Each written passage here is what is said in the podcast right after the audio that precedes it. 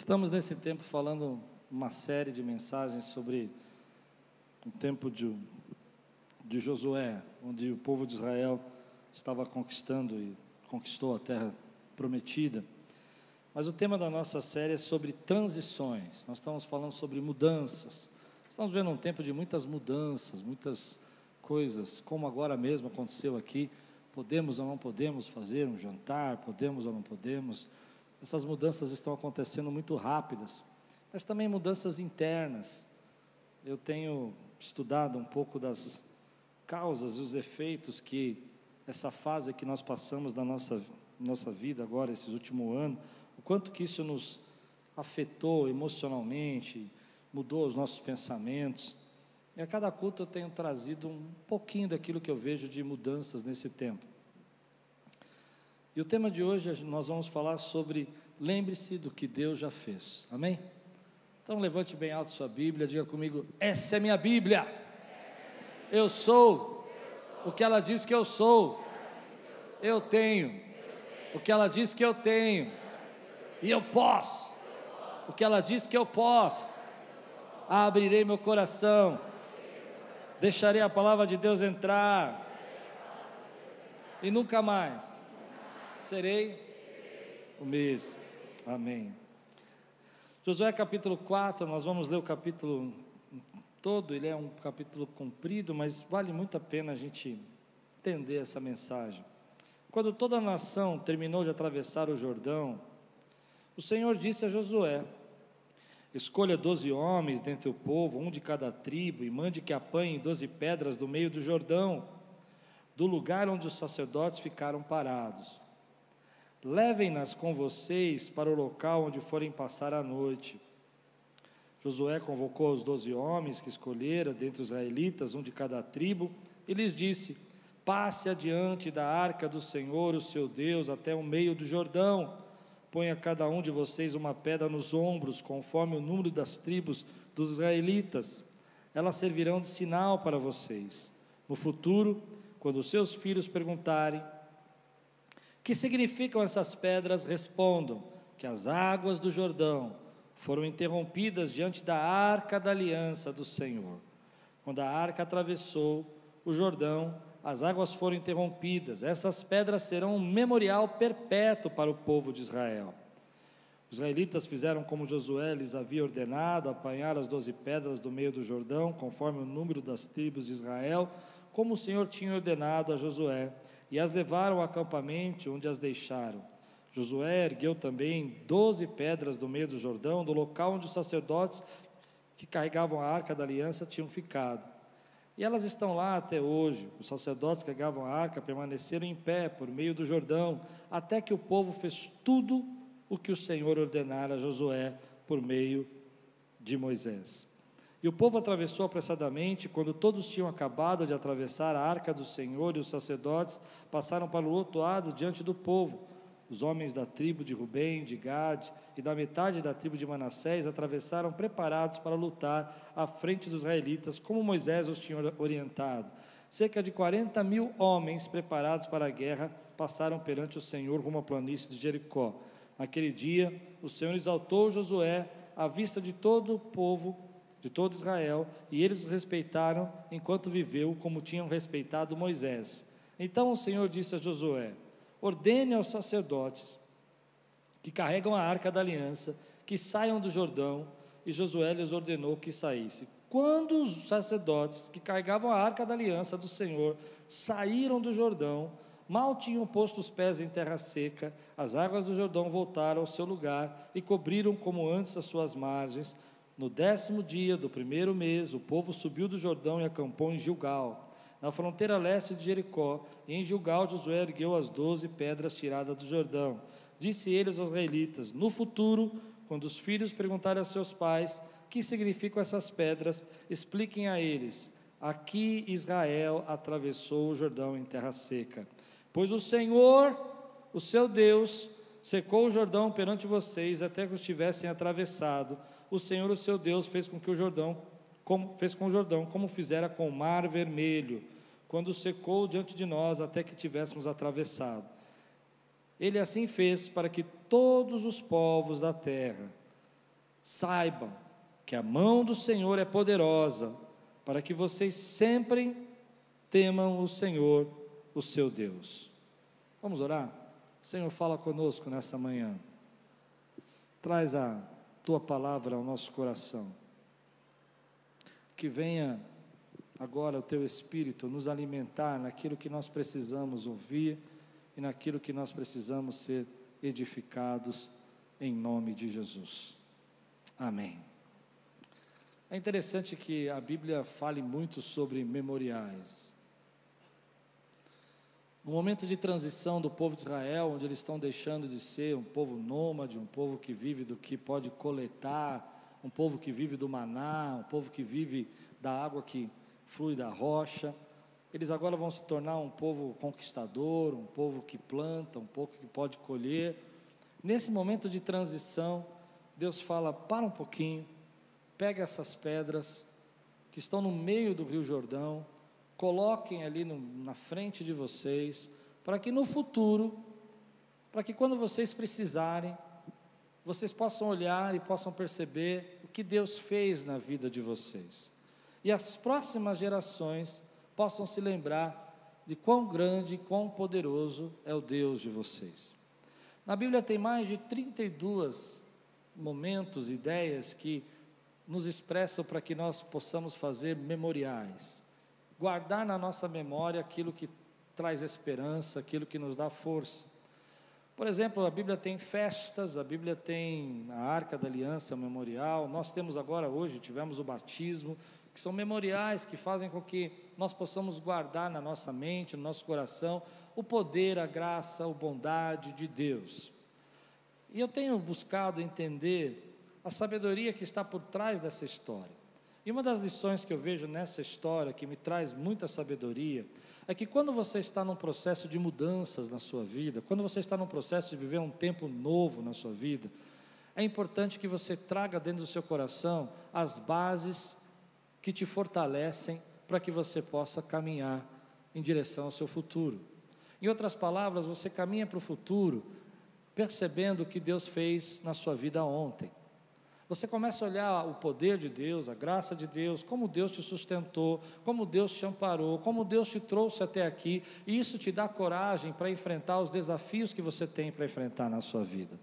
Quando você olha e você fala, um dia Deus me deu aquele livramento, e eu sei que Ele é poderoso para me dar um livramento hoje na minha vida.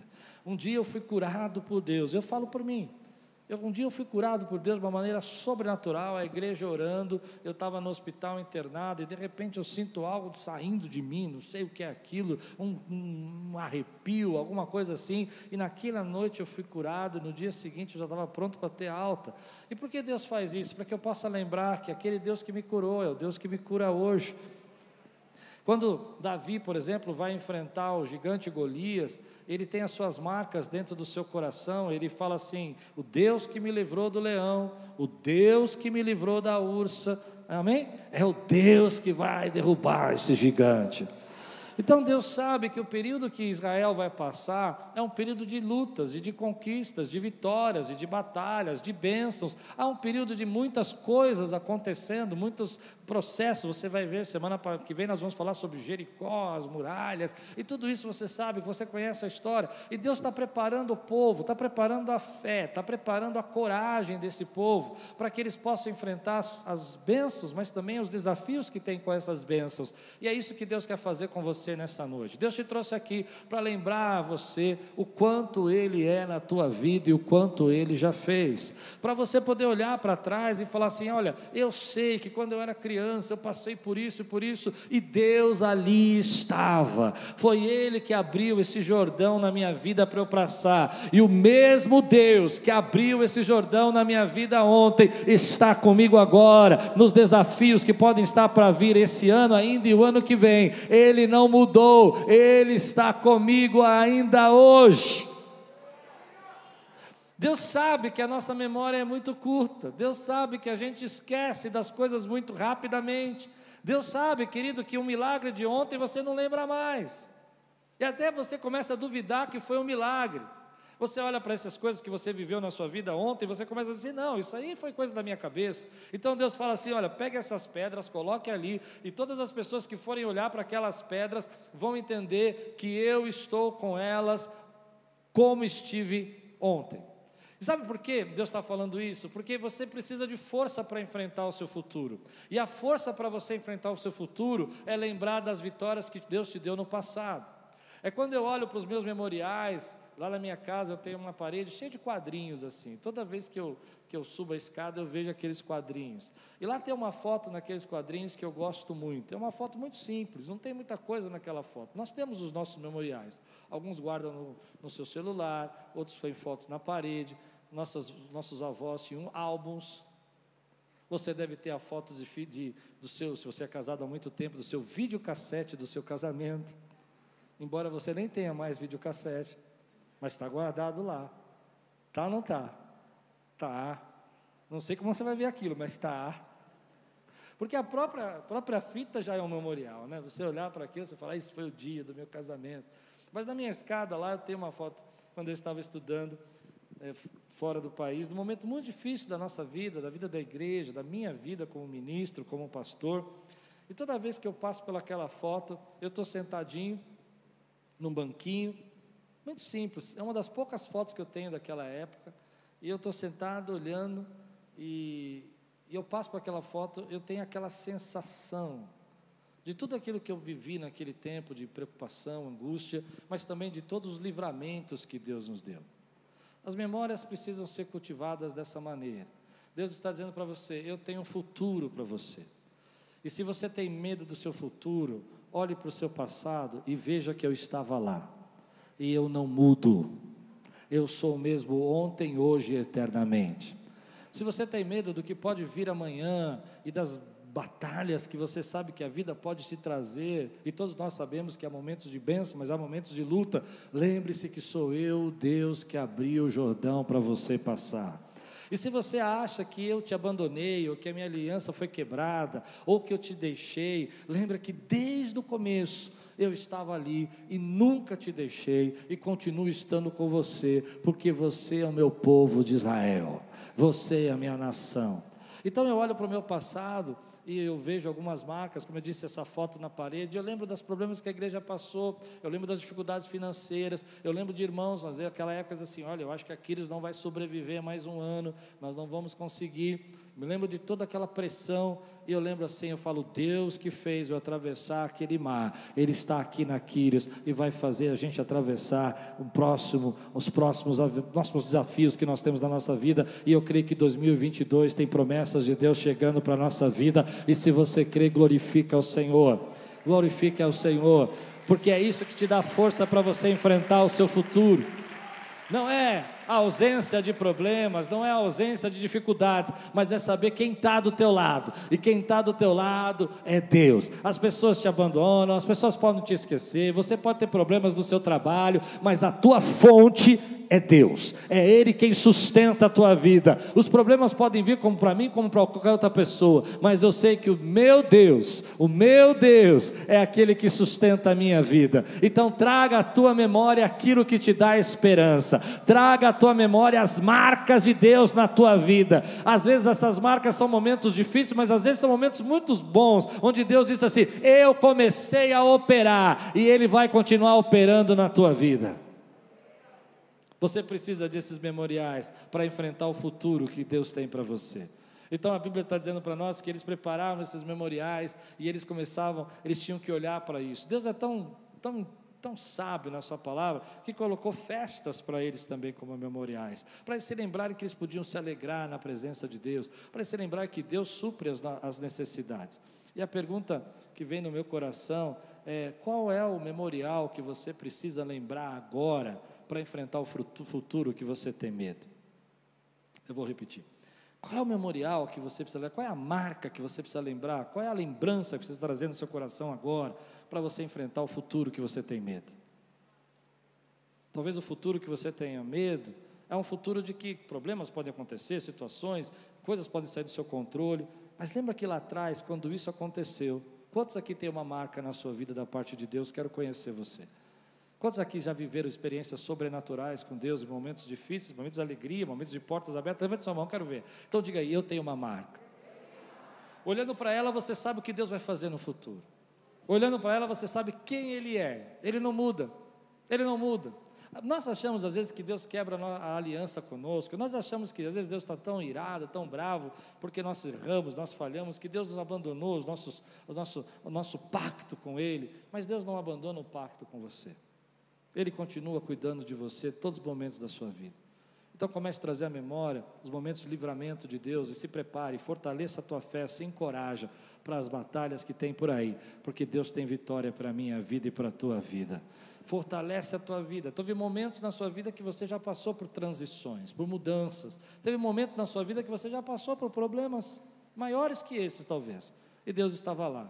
E agora você está tão preocupado, tão ansioso, tão nervoso, porque você está esquecendo, querido, que Deus já fez. É interessante que nesse texto vai falar para nós que assim como Deus abriu o mar vermelho, ele abriu o rio Jordão. Eu não acho que na Bíblia não tem nada por acaso, tudo tem uma sabedoria ali. A Bíblia está dizendo para nós: assim como eu fiz ontem, eu sou Deus poderoso para fazer hoje na sua vida. Eu sou o mesmo, eu sou o mesmo. Eu não mudo, diz o Senhor. Eu não mudo, diz o Senhor. Eu sou o mesmo. Eu sou o mesmo que estava com Moisés. Eu sou o mesmo que está com Josué. E é bonito nesse texto porque diz assim: que depois que Deus abriu o Rio Jordão, depois que ele fez isso, as pessoas começaram a respeitar Josué como respeitavam Moisés. Então, o que Deus está trazendo na tua vida vai trazer respeito, vai trazer reconhecimento vai mostrar que Deus está com você. Você recebe essa palavra na sua vida, querido?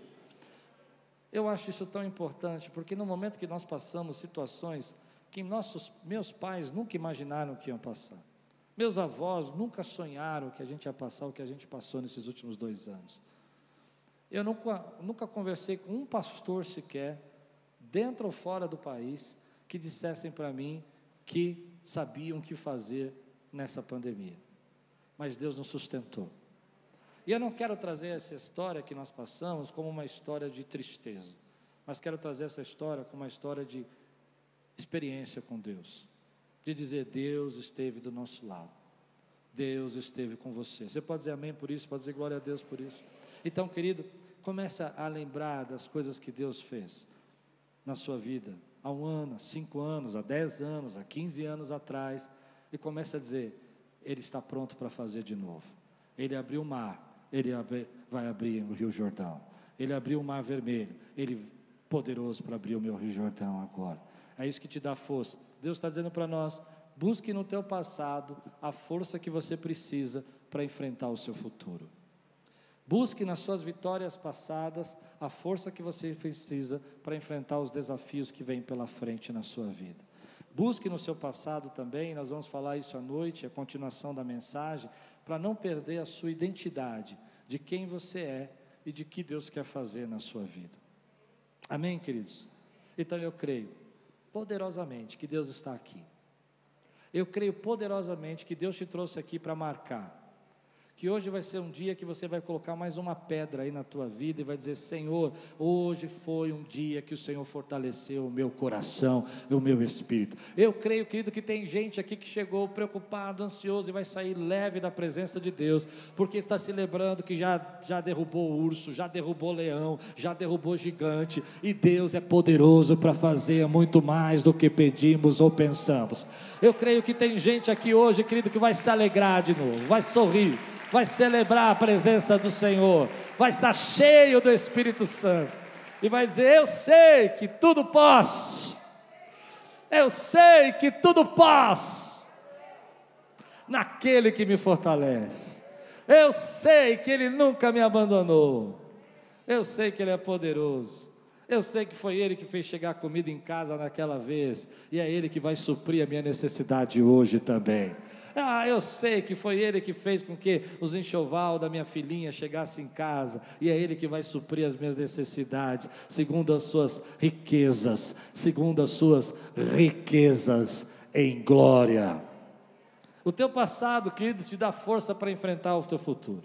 O teu passado te dá condição para você dizer: posso, posso, posso suportar, posso sorrir, posso me alegrar, posso celebrar, porque já passei outras transições da minha vida e Ele estava lá, e eu vou passar essa também, segundo a palavra dEle, não segundo prognósticos, não segundo o que as pessoas dizem, mas segundo aquilo que Ele fala no meu coração. Então Deus diz na sua palavra: pegue Josué, doze pedras do meio do rio, pegue essas pedras do meio do rio, faça isso, para que você jamais esqueça. E quando os teus filhos perguntarem para você o que significa isso, você vai dizer: Meu Deus é poderoso, meu Deus é maravilhoso, meu Deus é abre o mar, meu Deus faz milagres, meu Deus responde às orações, meu Deus cura, meu Deus salva, meu Deus transforma, meu Deus liberta, meu Deus é o mesmo ontem, hoje, eternamente. Oh, aleluia! Eu sinto a presença de Deus aqui, eu sinto o Espírito Santo de, de, Deus. Eu não sei se em casa você consegue sentir essa mesma, mesma presença, mas eu sinto aqui uma nuvem de glória nesse lugar. Sabe por quê? Porque tem muitas pedras aqui, tem muita história aqui, tem muita gente aqui que carrega um marco. Você é uma pedra viva, diz a palavra de Deus, uma pedra daquilo que Deus fez e daquilo que Deus é poderoso para fazer. Você é uma marca de que Deus transforma, que Deus muda, que Deus faz milagres que Deus opera, que Deus sustenta, que Deus não desampara. Você é uma marca. Aleluia. Mas o texto vai falar para nós, eu gosto desse, dessa parte do texto, fala muito no meu coração, porque ele fala: pegue marcas do meio do rio, pegue marcas profundas, pegue marca do meio do rio. Por que do meio do rio? Por que não da ponta? Era muito mais fácil pegar as pedras das pontas, porque você tinha que carregar menos peso. Você vai lá na ponta, pertinho, pega a pedra, põe nas costas, carrega só um pouquinho. Mas Deus está falando, pegue do meio do, do rio. Pegue da, da, daquilo que é mais profundo. O meio do rio, para mim, simboliza aquele momento difícil da gente atravessar. Tudo bem, você começa. Você já passou numa ponte, aquelas assim que balançam bastante? Outro dia, com as filhas, nós passamos em uma.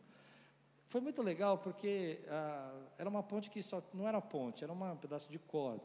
E nós queríamos chegar do outro lado, agora nas férias. Então foi legal porque eu comecei a, a andar na ponta e estava até que legal, não balançava tanto. Mas quando chegou no meio, o negócio já estava assim.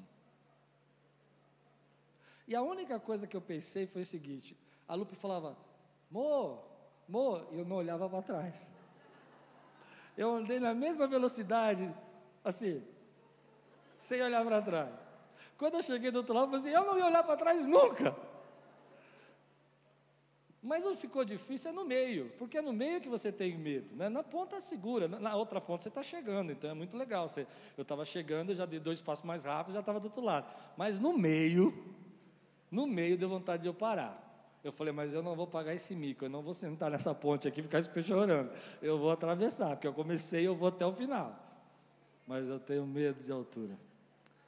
Mas aquilo me falou algo sobre essa palavra. Pegue do meio. Pegue dos momentos mais difíceis da sua vida. Pegue dos momentos que você se desesperou. Pegue no momento que você achou que as paredes de água iam se fechar sobre você.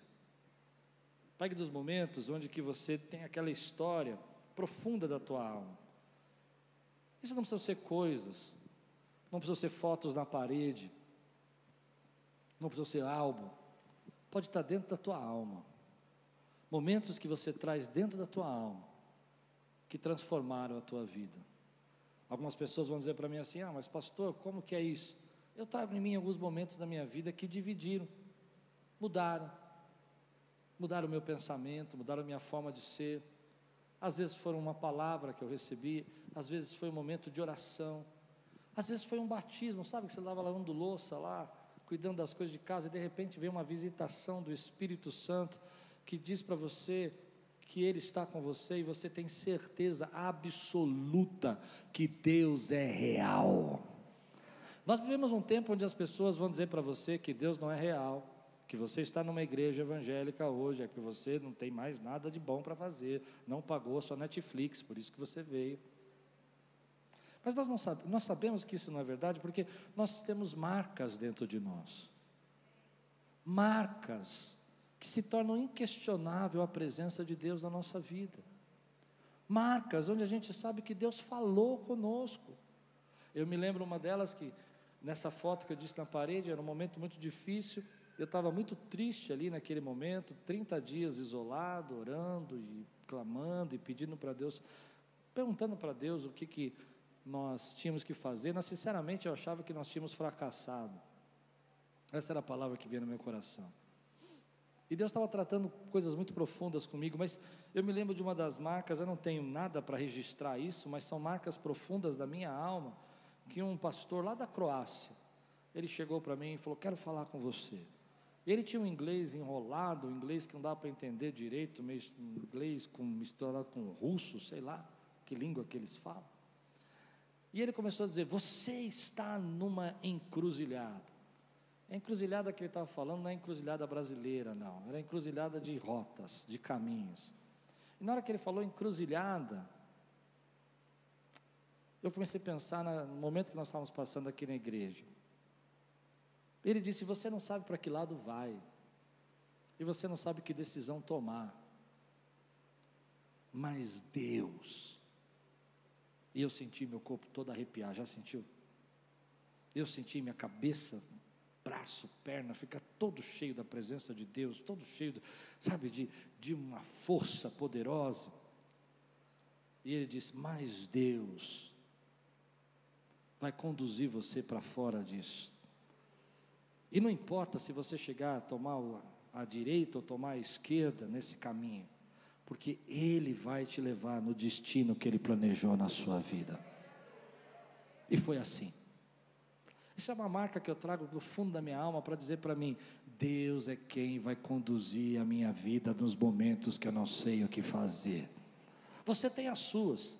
Então pessoas vêm dizendo para você que você não está conseguindo viver a presença de Deus, você vem vivendo um momento que Deus não responde, que Deus não fala, que você não adianta orar, mas você sabe dentro de você, porque você traz dentro de você as marcas de Cristo que Ele deixou marcado na sua vida, dizendo assim: Eu te toquei. E quem foi tocado por Deus jamais esquece o toque de Deus na sua vida. E ainda tem gente que está em casa, eu vou falar para quem está em casa agora, que está morrendo de saudade, porque o toque toque de Deus deixa saudade e você vai ser tocado de novo, querido. Deus vai te trazer de novo. Você crê? Então pegue marcas da sua vida que são do profundo da sua alma. Momentos que você se sentiu completamente feliz, porque Deus te respondeu a sua oração em um segundo. E Ele é poderoso para responder essa oração que você está fazendo hoje em um segundo de novo. Eu tenho, e você tem também, provas inquestionáveis da presença de Deus na sua vida, de milagres que Deus fez. E Deus está falando, pegue do profundo da sua alma. Você não precisa ter isso numa foto, você não precisa ter isso num, numa, num, num recorte de jornal, você traz isso dentro de você. E quando você olha para dentro de você, você diz: aquele dia Aquele dia, aquela palavra que eu recebi, era a mudança que eu precisava. E hoje Deus há de fazer algo novo na minha vida. Eu creio que Deus está trazendo coisas novas para nós. Eu creio que Deus está fazendo algo novo na nossa família, na nossa casa, na vida dos nossos filhos. E como é que você pode ter certeza disso? Porque eu olho para o passado, eu vejo as marcas que eu trago dentro de mim, e eu sei que Ele continua operando nesse tempo nas nossas vidas. Se você crê, dá um grande glória a Deus aqui, exalta o Senhor. Essas marcas profundas que nós trazemos dentro de nós são as experiências, são as memórias, são os momentos que a gente, sabe, que a gente sente saudade, que a gente fala, Deus, como o Senhor foi bom. São coisas simples, não precisa ter grandes momentos. São os momentos que a gente se apoia, são os momentos que a gente se alegra. Eu tenho uma no meio do meu coração, não posso falar das suas, porque eu não conheço, mas eu conheço as minhas. Quando meu pai ia tomar café comigo, quando ele ainda era vivo, a gente sentava sábado de manhã, ele trazia o pãozinho, eu fazia um café ruim, eu não sei fazer café direito, mas ele suportava. E ele sentava e falava assim, para me alegrar, ele falava, hoje está bom. Mas eu sabia que estava ruim. Mas o mais gostoso não era o café. E as minhas filhas me contam uma história interessante. Elas dizem que toda elas demoravam para acordar, ele chegava um pouco mais cedo, nós conversávamos uma hora, uma hora e meia, papo solto, papo sem obrigação, papo sem compromisso, sem nada específico, só para conversar. Quando minhas filhas acordavam, ele tinha pego o miolo do pão e feito rosinhas para ela. E eles entregavam as rosinhas. E toda vez que as minhas filhas falam sobre isso, eu vejo os olhinhos dela encher de lágrimas pelas rosinhas. Eu não sei quanto custou aquele pão, mas acho que não foi tão caro. Mas eu sei que as rosinhas foram de graça. Marcas não precisam de dinheiro.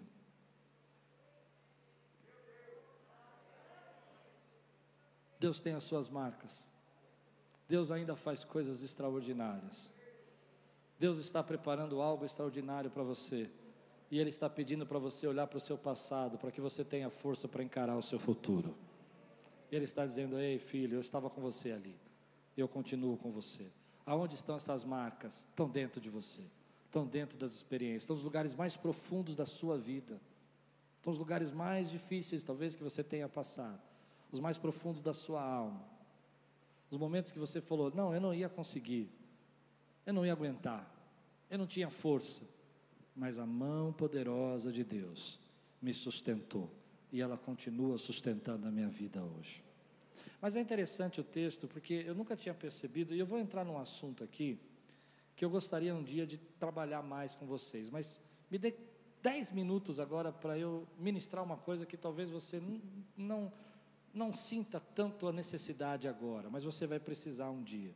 É interessante que quando o rio abre, a, a arca da aliança tinha que ficar no meio do rio. Ela não tinha que passar o rio. Ela não tinha que atravessar o rio e aí o povo vinha seguindo ela, mas ela tinha que ficar parada no meio. E eu fiquei pensando sobre isso. E fiquei pensando sobre a representação da arca. A arca representa a aliança de Deus com o povo de Israel, o tratado de Deus, a formação da religião, da fé, da crença em Deus, a lei de Deus estava contida dentro da, da arca, e tudo aquilo que Deus institucionalizou, tudo aquilo que Deus documentou, organizou, preparou, estava simbolizado naquela arca. Amém? Nós vivemos um tempo hoje onde que a sociedade, o mundo está mudando muito rápido. E a gente, a gente não está percebendo as mudanças que nós estamos sofrendo. E algumas dessas mudanças não são boas. Estão sendo apresentados para nós de uma forma super legal, que você precisa curtir isso, mas que acaba, na verdade, prejudicando muito as nossas vidas. E a Bíblia é um livro de sabedoria também. Uma das mudanças que nós estamos vivendo nesse tempo que é muito radical e perigosa é que nós estamos desvalorizando tudo, todo tipo de institucionalização, todo tipo de organização, todo tipo de referência passada, todo tipo de tradição é vista como algo ruim, fundamentalista, retrógrado e que não vale a pena. Então, deixa eu explicar para vocês. Antigamente, você ia para a escola, você levava uma maçãzinha para sua, para sua professora e falava, professora, obrigado pela aula. Isso era um respeito que você tinha por aquela professora. Era um respeito que você manifestava por aquela autoridade dentro da sua casa, sua, sua escola. A sua escola, eu estudei escola pública, não sei você, mas eu estudei escola pública. Mas nós tínhamos respeito pela nossa escola. Nós chegávamos na escola, tínhamos que cumprir o horário, tínhamos que usar. Os nossos professores, quando estavam falando, a gente tinha que ficar calado. Nós mesmos, alunos, eu era um dos líderes bagunceiros da classe, e eu era um dos que falava, agora chega, agora chega, chega, presta atenção. Porque a gente tinha que respeitar. Nós vivemos num tempo hoje que todas essas organizações estão sendo destruídas. Não só a professora, mas com os, nos médicos, os hospitais, a ideia, por exemplo, da igreja. A igreja é vista também como algo opressor, algo que está atrasando as pessoas do crescimento delas. Mas será que isso é verdade? O que a Bíblia está dizendo para nós é que para você abrir o mar, abrir o rio, você precisa colocar no meio as bases, as bases do seu conhecimento, da sua tradição, da sua sabedoria. Porque só quando você coloca as bases da sua tradição, das suas referências passadas, das leis e dos valores que te trouxeram até aqui, você pode fazer um caminho novo na sua vida. Não existe um caminho novo sem que você pise em lugar onde outros já passaram. Não existe um caminho novo sem que você ande em um lugar onde as pessoas têm referências para nós que nos dão sabedoria, nos dão entendimento. Então Deus está dizendo para nós assim: olha, você vai conquistar uma terra prometida, uma terra nova, você vai criar um, uma, um tempo novo, você quer uma cultura nova, você quer uma sociedade nova. Você precisa lembrar que a base dessa sociedade nova é o não matarás, não roubarás.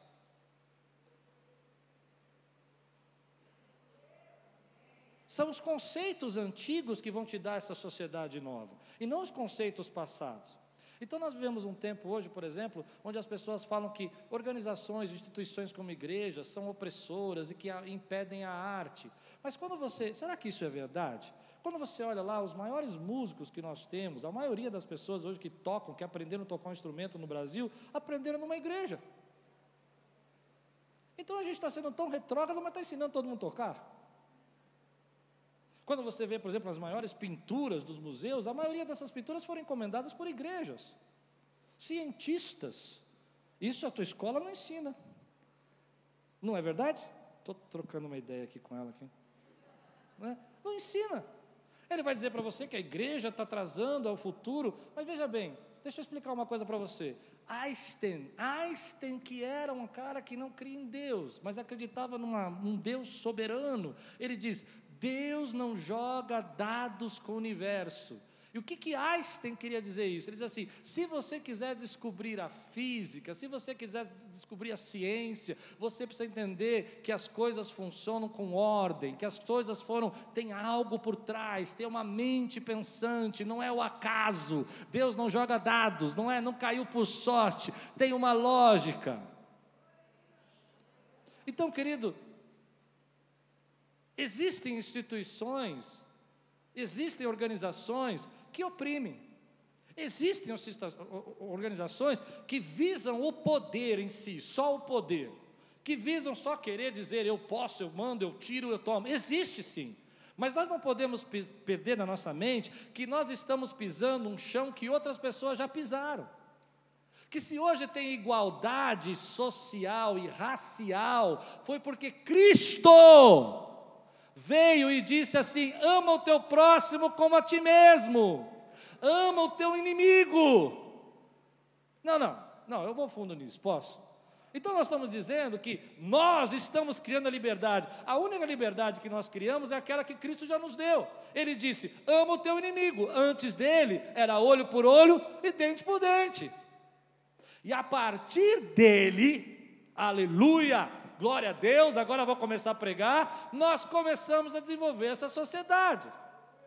Quando se fala, por exemplo, de racismo, isso é muito triste, é uma história triste, mas você precisa lembrar que os maiores nomes que pregaram contra o racismo eram líderes cristãos, pastores, como Martin Luther King. Então é verdade que a gente tem muito problema, mas é verdade que a gente não pode construir um futuro sem olhar para o passado. E não podemos esperar que esse futuro e essa sociedade que a gente quer criar possa ser abandonada das bases que Deus já colocou na nossa vida. Amar o próximo, respeitar a nossa família.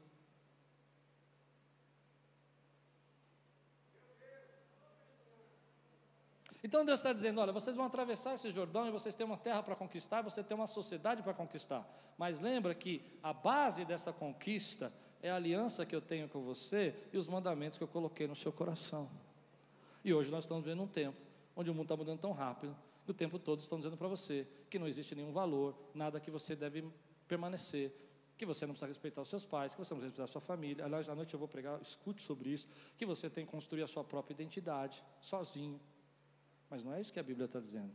A Bíblia está dizendo para nós, e eu creio que a Bíblia é sabedoria, que se você quiser construir um futuro, você precisa pegar as marcas do seu passado, precisa lembrar as bases que você recebeu de Deus, para que você possa construir o futuro que Deus tem para a sua vida. Então, se eu, não, eu posso até entender que eu preciso é, desenvolver, questionar e aprender com as autoridades, mas eu preciso entender que a autoridade é importante para o meu crescimento. Que se não fosse aquela professorinha que me aguentou com a minha infância e me ensinou, eu não estaria pregando para você o pouco que eu consigo pregar. E eu louvo a Deus pela vida dela.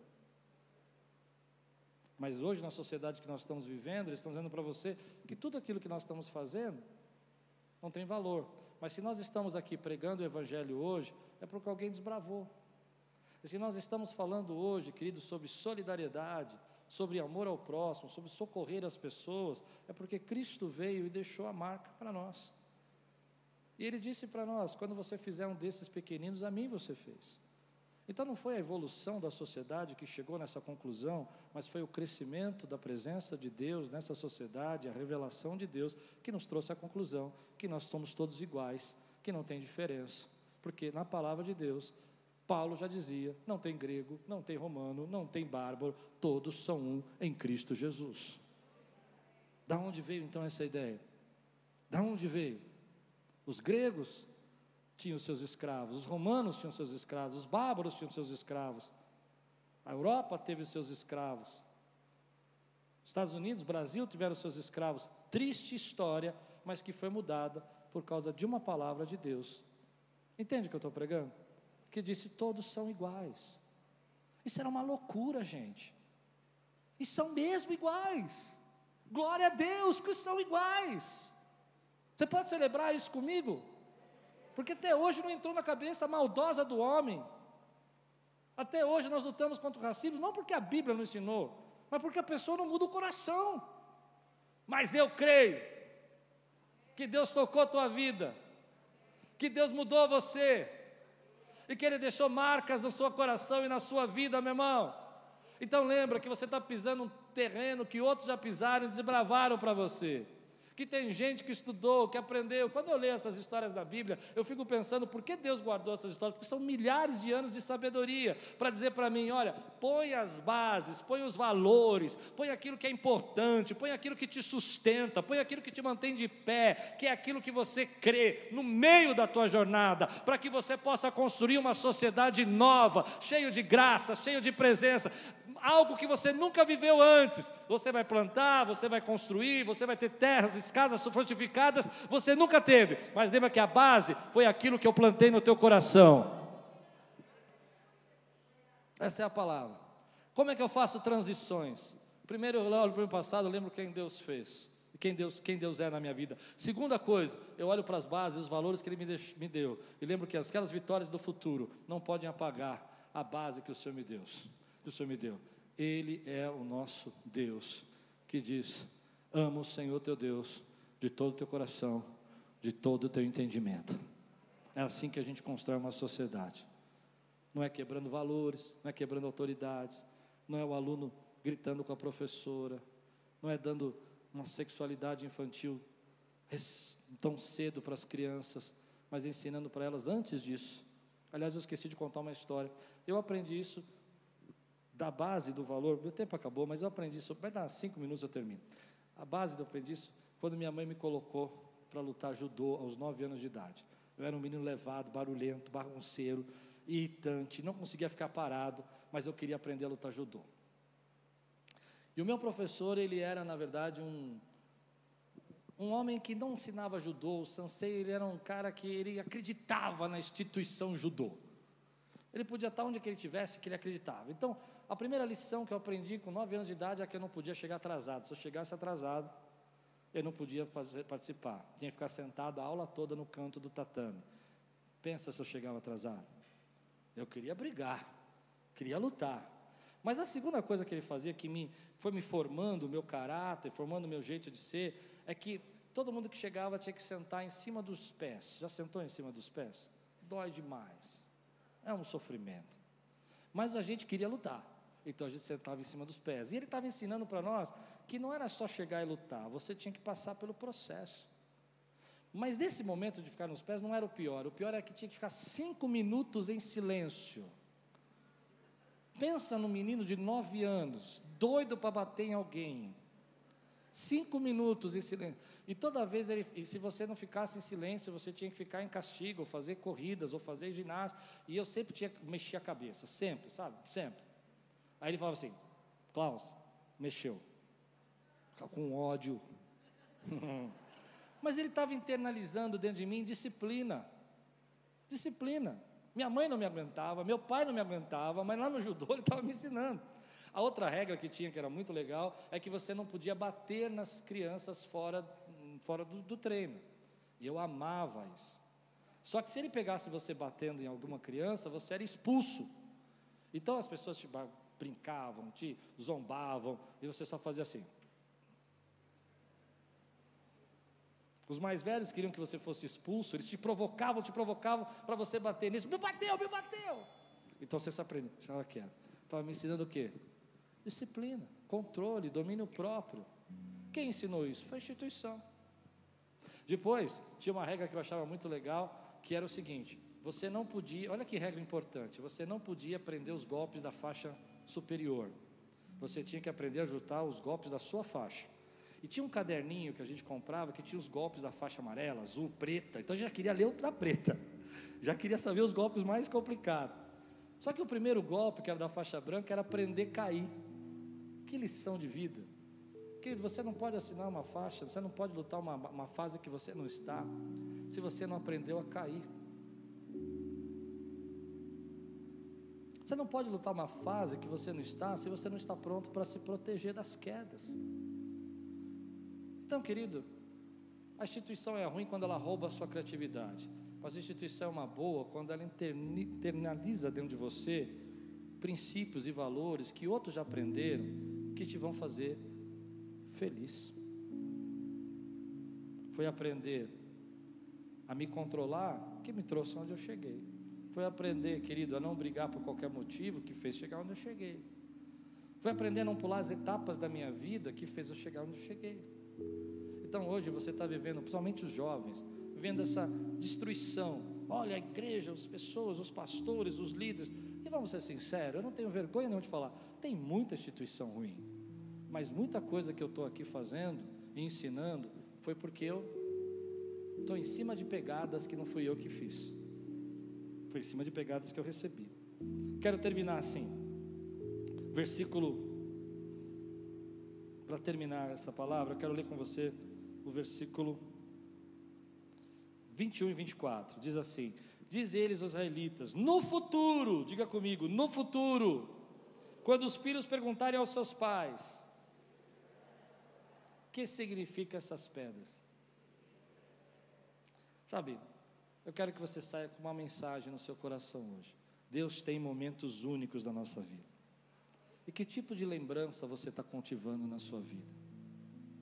Eu conheço gente que só carrega lembranças tristes.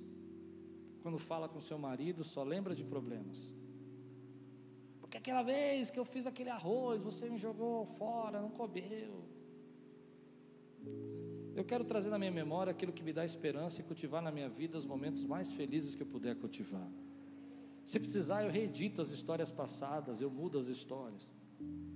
Eu tenho uma história na minha vida que nós comemos durante quatro meses arroz e ovo.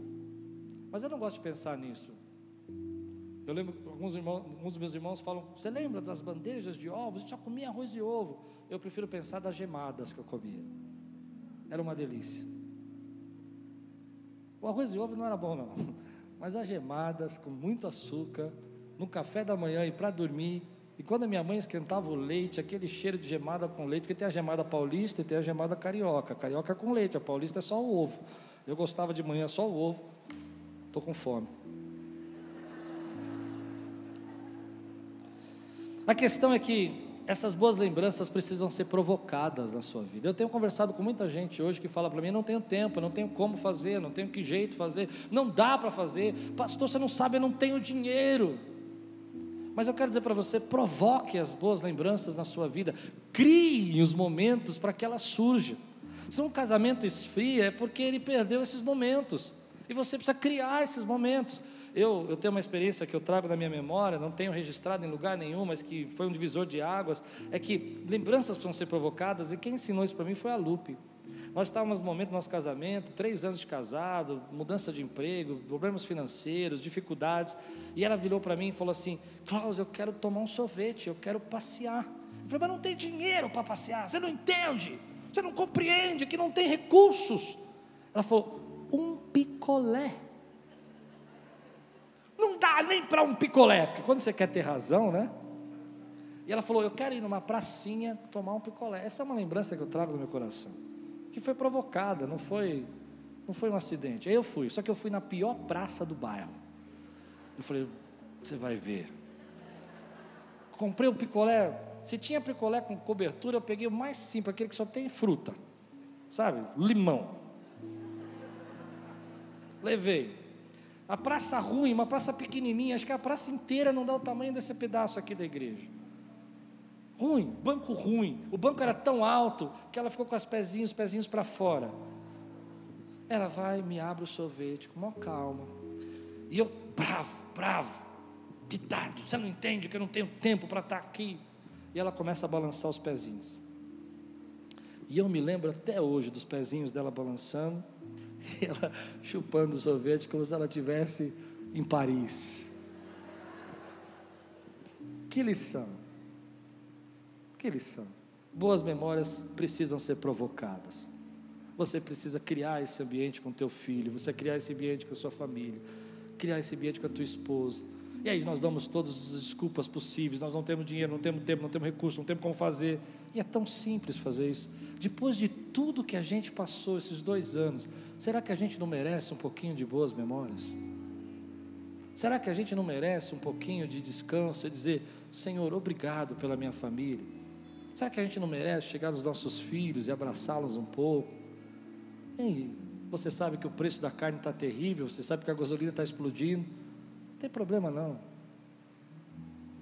Deus vai te dar estratégias para você provocar essas boas lembranças, mas você precisa entender que elas não são um acidente. Você precisa entender que elas têm que ser planejadas e provocadas na tua vida. Então, surpreenda a tua esposa, surpreenda o teu marido, surpreenda os teus filhos com coisas simples. Ainda que eles não reconheçam, ainda que a tua esposa, como eu, no meu caso, ainda que o teu marido, como eu contei para vocês, fique nervoso, fique bravo, porque as memórias não vão ser esquecidas.